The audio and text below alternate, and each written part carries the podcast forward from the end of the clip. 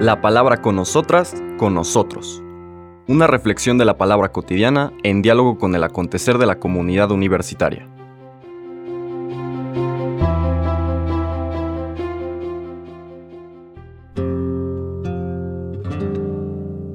Hola, buenos días. Bienvenidas, bienvenidos a la palabra con nosotras, con nosotros.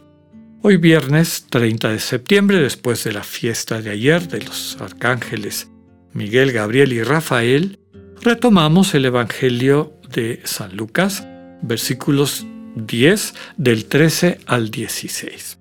Es importante recuperar brevemente qué está presente en la lectura de ayer que no leímos porque presentamos el Evangelio de Juan como nos lo sugiere la liturgia de los arcángeles. Bueno, nos hubiera tocado, si no hubiera caído en, 29 de septiembre, ese jueves de la vigésimo sexta semana del tiempo ordinario, ayer hubiéramos leído en el Evangelio de San Lucas el inicio del capítulo 10 que nos presenta el envío de los apóstoles a llevar la buena noticia. Ustedes ya conocen esa escena, la han oído mucho. El Señor invita a que vayan a las distintas comunidades a compartirles la inminencia, es decir, que está más cerca de ellos y ellos el reino de Dios. Es decir, que esta posibilidad de una relación de amor cercano, íntimo, centrado en este cariño y mutuo reconocimiento, está más cerca de sus vidas, pueden entrar ellas y ellos a esta verdadera religión con mayor facilidad de la que se imagina. Ya saben ustedes que también les dice, si no les hacen caso, cuando salgan en llamada de atención o para que caigan en la cuenta sacúdanse la tierra de los pies antes de salir y repetirles el mensaje.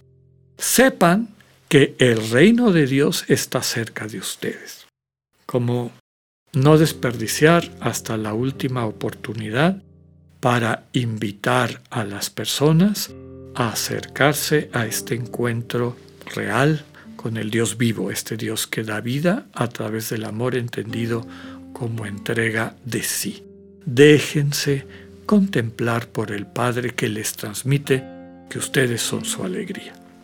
Es decir, la lectura de ayer nos presenta a los discípulos enviados a transmitir esta buena noticia, pero también siendo realista diciéndoles no siempre los van a escuchar. Pero no se den por vencidos. Hagan un último intento con esta con este símbolo de quitarse la tierra de los pies, que significa era lo que hacía todo judío observante cuando dejaba atrás territorio pagano. Creían que hasta la tierra que estaba controlada por los paganos era impura y por eso se quitaban esa tierra. Era un símbolo de decir, ustedes están actuando como paganos. Dense cuenta, cambien su actitud aproxímense al reino de Dios, a la soberanía de Dios, a la posibilidad de vivir siempre desde esta comunión con Dios. ¿Por qué les digo todo esto? Porque la lectura de hoy va en consonancia con eso. Es una, especie de llamadas de atención muy fuertes del Señor Jesús a las comunidades, a las ciudades o pueblos principales en los cuales él predicó durante su vida pública en Galilea. Vamos a escuchar el texto del capítulo 10 de Lucas, versículo del 13 al 16. En aquel tiempo Jesús dijo, Ay de ti, ciudad de Corosaín, ay de ti, ciudad de Bethsaida, porque si en las ciudades de Tiro y de Sidón se hubieran realizado los prodigios que se han hecho en ustedes, hace mucho tiempo que hubieran hecho penitencia, cubiertas de sayal y de ceniza. Por eso el día del juicio será menos severo para Tiro y Sidón que para ustedes. Y tú, Cafarnaúm, ¿crees que serás encumbrada hasta el cielo? No, serás precipitada en el abismo. Luego Jesús dijo a sus discípulos, El que los escucha a ustedes, a mí me escucha. El que los rechaza a ustedes, a mí me rechaza. Y el que me rechaza a mí, rechaza al que me ha enviado. Palabra del Señor. Antes de entrar a explicar cada uno de estos textos y la relación con toda la enseñanza del Evangelio de Lucas, recuerden ustedes lo que dijimos en el capítulo 9 cuando Jesús anuncia que va a subir a Jerusalén, justo aquella escena en la que los samaritanos no le dan alojamiento y que yo les decía que Jesús se va quedando cada vez más solo, con muchas experiencias que de acuerdo a la manera como el mundo entiende las cosas, se podrían interpretar como fracasos, como pérdidas. Se queda inclusive sin esta hospitalidad primera. Aquí vemos cómo hasta en las ciudades donde habían multitudes que lo seguían, se va quedando sin esa sin ese seguimiento, sin ese reconocimiento, etc. ¿no? Corosaín, Bethsaida, Cafarnaum son ciudades muy cercanas del norte del lago de Galilea, donde Jesús pasó una buena parte de su vida pública. Muchos de sus dichos y hechos son alrededor de esa zona. Aquí el Señor está haciendo algo parecido a lo que le pidió a sus discípulos. Si no les hicieron caso, hagan un último intento, llámenles la atención. El Señor está mandando este mensaje a las ciudades para llamarles la atención. Ciudades paganas como Tiro y Sidón, si en ellas se hubieran realizado los prodigios que se han hecho en ustedes, hubieran cambiado su vida, hubieran hecho penitencia, es decir, hubieran convertido su actitud para acoger lo que Dios les estaba ofreciendo. Y ustedes han desaprovechado esa oportunidad. Abran los ojos. Y lo mismo le dice a Cafarnaum, que él había adoptado como su centro de acción en Galilea. Podríamos decir, inclusive algún evangelio dice Cafarnaum, su ciudad, el pueblo que el Señor Jesús había elegido como su lugar de residencia. A Cafarnaum le dice, ¿crees que serás encumbrado hasta el cielo? No. Si te mantienes así, serás precipitada en el abismo. Nuevamente una llamada de atención. Y al final, que me parece que es muy importante que lo desmenucemos y entendamos.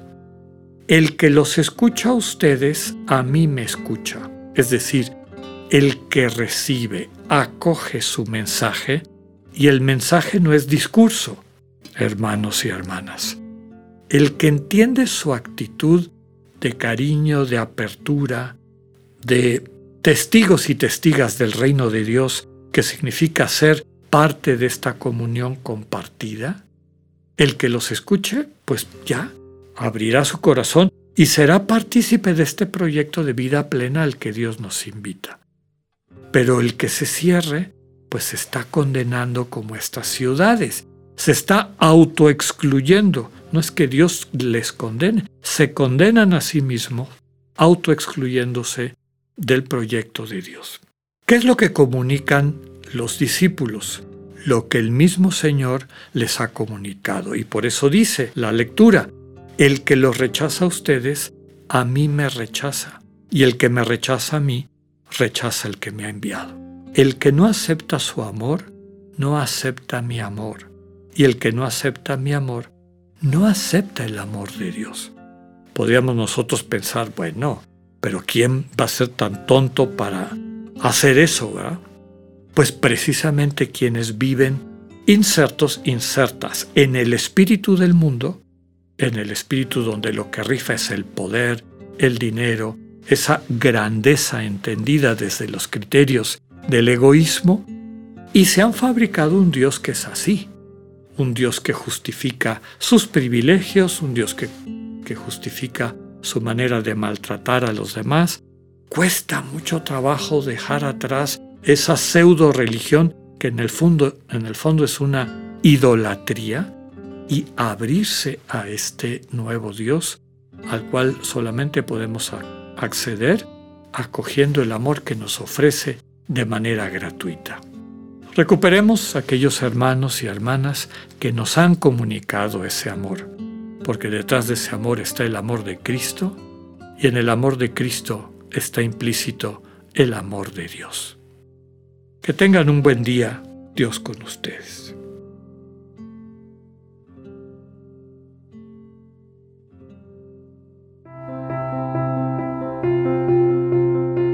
Acabamos de escuchar el mensaje del Padre Alexander Satirka. Escúchalo de lunes a viernes a las 8.45 de la mañana por radiveroleón.com o a través de nuestra app gratuita para iOS y Android. Radivero León, no todo está dicho.